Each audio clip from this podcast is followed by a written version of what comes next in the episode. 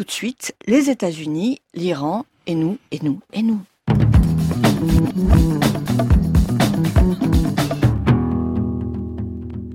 « 8 mai 2018. Je vous annonce aujourd'hui Donald Trump que les États-Unis vont se retirer de l'accord sur le nucléaire iranien. Président des États-Unis. Dans quelques instants, je vais signer un décret présidentiel pour commencer à réinstaurer des sanctions américaines sur le nucléaire produit par le régime iranien. Nous allons instituer le plus haut niveau de sanctions économiques. 9 mai 2018.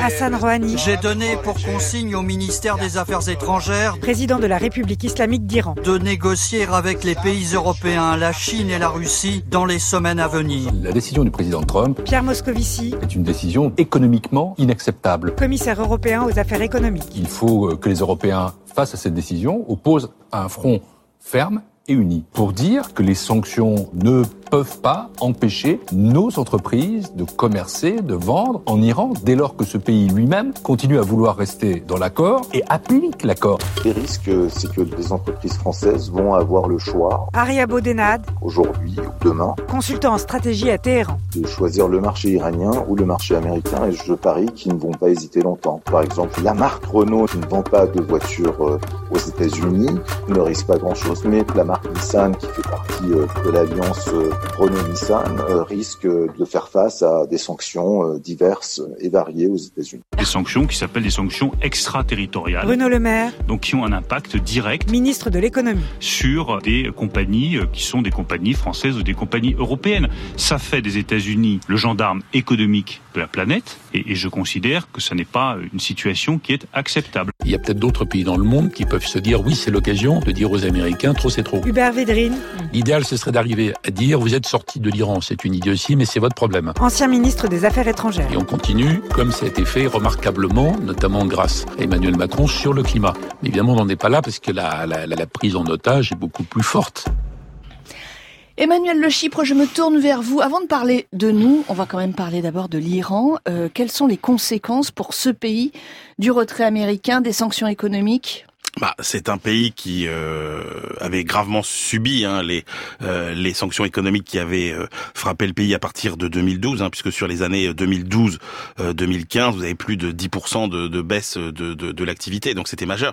Alors c'était un pays qui ressortait la tête de l'eau un petit peu depuis 2015, et on voyait que les exportations avaient repris, que la, la croissance de l'accord de Vienne, était ouais, repartie, voilà, mmh. et la levée de, de, de l'embargo. Et puis là, on, on, pense que ça va remettre un peu la tête sous l'eau à ce pays. Alors en même temps, il faut pas non plus euh, avoir une vision trop belle de ce qu'a apporté euh, la, la, la, la, fin de l'embargo en, en, 2015. En fait, ça a surtout joué sur un secteur qui est le secteur euh, pétrolier. Donc c'est ça qui a participé à l'embellie. Mais quand vous regardez le fond de ce qu'est le terreau de l'économie iranienne, c'est une situation qui est extrêmement préoccupante. Hein. vous avez des gens qui n'ont quasiment pas de, de pouvoir d'achat. Vous avez une industrie qui est quasiment à la euh, vous avez euh, un niveau de pauvreté qui est très important, vous avez des banques qui sont dans une situation extrêmement euh, compliquée, donc c'est une économie qu'on va encore asphyxier davantage, avec le risque effectivement de voir se développer ce qu'on voit déjà se développer, c'est-à-dire des mouvements sociaux,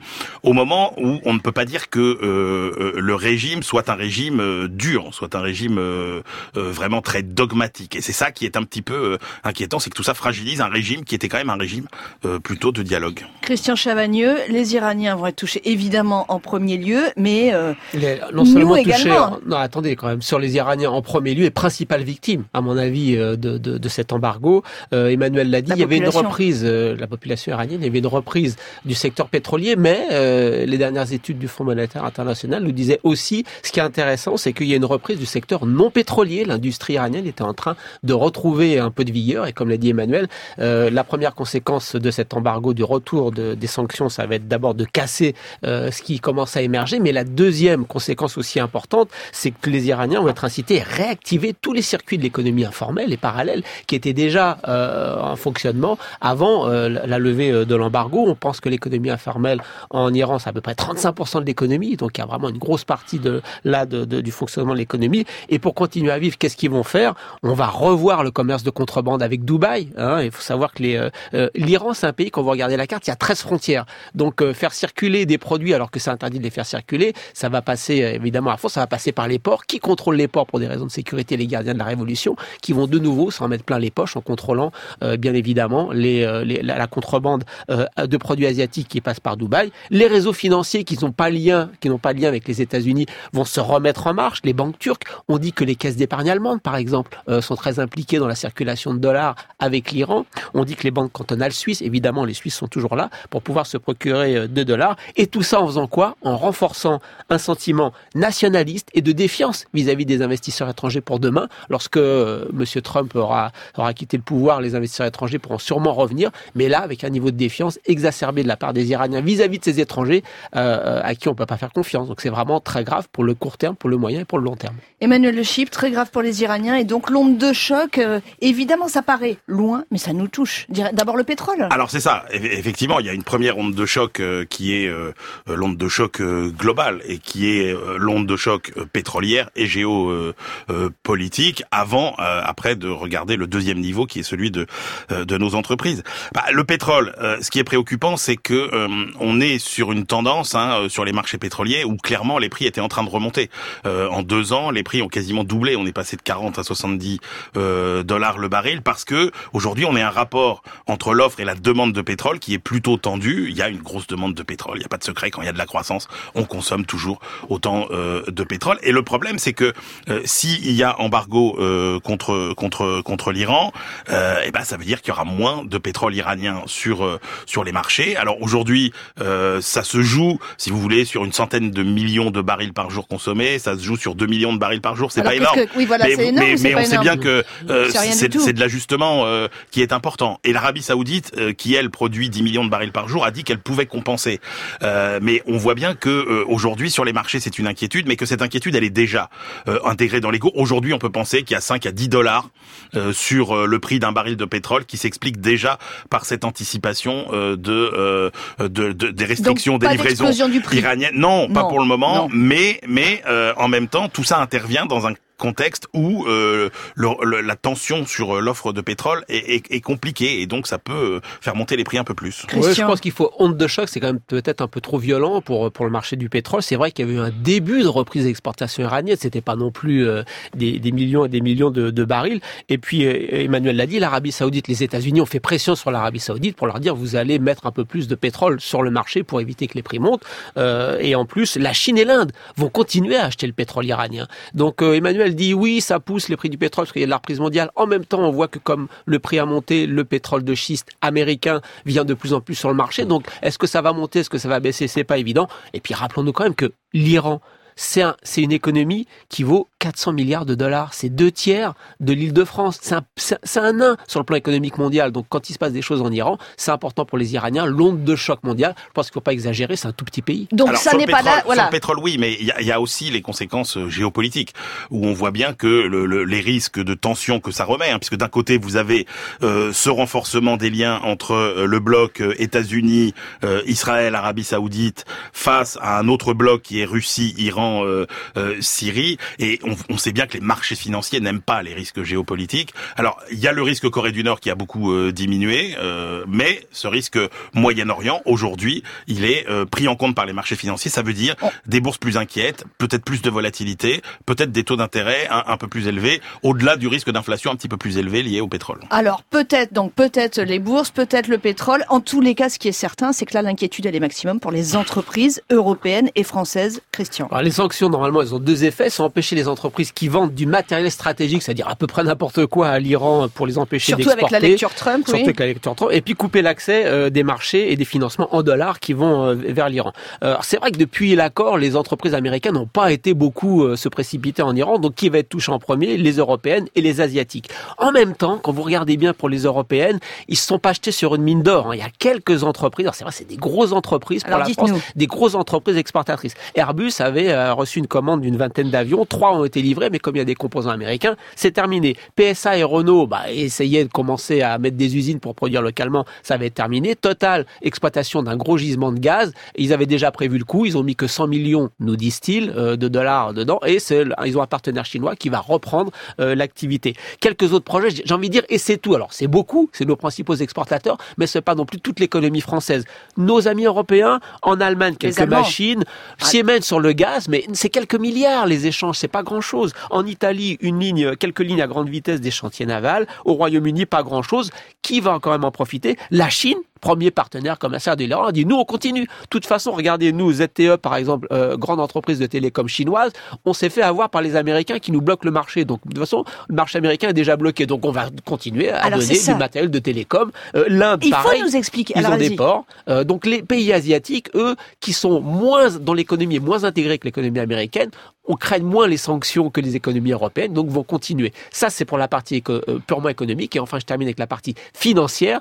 Il faut savoir, peut-être que vous avez vu dans la presse, il y avait marqué que c'était des sanctions secondaires, ce qui veut dire qu'il y a des sanctions primaires. Ça veut dire quoi, primaire, secondaire Primaire, ça veut dire que c'est les Américains directement qui euh, mettent des sanctions à l'Iran. Secondaire, ils passent par d'autres pays pour embêter l'Iran. Et dans ces fameuses sanctions primaires, il y avait l'interdiction d'utiliser, toujours, hein, y compris sous Obama, l'interdiction d'utiliser l'infrastructure financière américaine pour pouvoir échanger de dollars. Il y avait toujours L'Iran pouvait toujours avoir, c'est pas un risque, c'était une interdiction. Mm. Les Iraniens pouvaient avoir un peu de dollars pour faire du commerce, mais pas plus, pas pour jouer avec la finance américaine. Donc ça, ça va être encore coupé plus. Alors, il faut nous expliquer quand même ce qu'on a beaucoup entendu, ce principe d'extraterritorialité. On... Comment se fait-il que les Américains parviennent, euh, Emmanuel, à nous à nous empêcher de commercer avec l'Iran. Bah, il y a un principe euh, aux, États-Unis euh, qui permet en fait à la justice américaine de poursuivre et de sanctionner toutes les entreprises euh, qui traitent avec des pays qui sont sous embargo. Dès lors qu'elles font du business avec les États-Unis, dès lors qu'elles font des transactions en dollars en utilisant la monnaie des États-Unis, dès lors qu'elles travaillent avec des banques américaines. Et donc on voit que pour nous la vulnérabilité elle est elle est là, elle est un est-ce que les entreprises qui sont passives de sanctions entre guillemets euh, aux États-Unis travaillent beaucoup euh, aux États-Unis Est-ce qu'elles utilisent beaucoup euh, le dollar ou pas? Et on voit qu'il y a quand même aujourd'hui tout un tas de démarches qui sont faites, et notamment l'Iran d'ailleurs qui a entamé une démarche de diversification de l'utilisation des monnaies. Il y a une volonté de l'Iran d'utiliser l'euro. Donc on se dit que sur la possibilité de, de, de, signer des contrats non plus en dollars, qui était la monnaie de référence pour tous ces pays, mais en euros, il y a des il y a des vraies possibilités de se diversifier et d'être moins vulnérable. Donc on a peut-être des, des Mais par contre, effectivement, le, gros sujet, c'est quand même euh, comment on fait quand on est très présent sur les marchés américains ah et que euh, il va falloir choisir quelque part entre les marchés américains et un marché iranien qui est certes très prometteur avec ses 83 millions d'habitants, ses, jeunes, etc. Enfin, par rapport au marché américain, le choix est vite fait. Hein, c'est ce que disait un des interlocuteurs du, de notre zapping, Christian. il y a une vraie politique juridique extérieure des États-Unis, euh, mais c'est pas contraire au droit international. C'est une décision de 1927. L'extraterritorialité, elle est possible. D'ailleurs, l'Europe, vous prenez le RGP le règlement de protection des données, ça s'impose aux entreprises qui sont pas présentes en Europe du moment qu'il y a un client euh, européen. nous aussi, nous aussi, on, nous a. aussi on a, je pourrais hmm. en citer d'autres, euh, la capacité de réponse à, la force extraterritoriale des États-Unis, à mon avis, elle est très très faible. Les certaines entreprises comme Total ont dit on va demander des exemptions à l'embargo, mais vu le, les muscles de Trump, je pense qu'il va dire non. Des financements en euros de la BPI pour la France ou européens, je sais pas ce que ça va donner. Il y a une loi de blocage qui avait été prise en Europe en 1987. Loi de blocage, ça veut dire quoi? Ça veut dire que vous pouvez, euh, cette loi, elle disait, si vous êtes victime, vous, entreprise, d'une pression extraterritoriale des États-Unis, ça concernait Cuba, déjà l'Iran et la Libye, vous avez interdiction d'accepter ce que vous demandent les États-Unis, et deux, vous avez le droit à une indemnisation. Est-ce qu'on va remettre sur le tapis cette loi de blocage de 96 pour intégrer l'accord avec, avec l'Iran ou pas? Et puis, vous avez... Qu'on peut leur bloquer le marché aussi, notre vous, marché Vous avez la, dernière, un, éditorialiste du Financial Times a dit cette semaine, il faut euh, prendre des mesures de rétorsion vis-à-vis des entreprises américaines. Est-ce qu'on va se lancer dans une guerre commerciale? L'Europe n'a pas les moyens politiques de le faire. On est complètement désunis. Donc je pense que l'Europe est trop petit, un nain politique. Elle ne le fera pas. Et donc la capacité de réponse, à mon avis, très très faible, voire nulle. En même temps, euh, la chancelière allemande euh, a donné de la voix. On a le président de la Commission européenne qui a donné de la voix. D'accord. Pour l'instant, ça n'est que de la, voix. mais euh, il n'y a que de la voix. Allez, on a. Il n'y a que de la voix. Pour rester poli. Allez, pour rester poli, on, eh ben nous, on va en rester là sur sur ce dossier iranien et les conséquences économiques pour eux et pour nous, évidemment.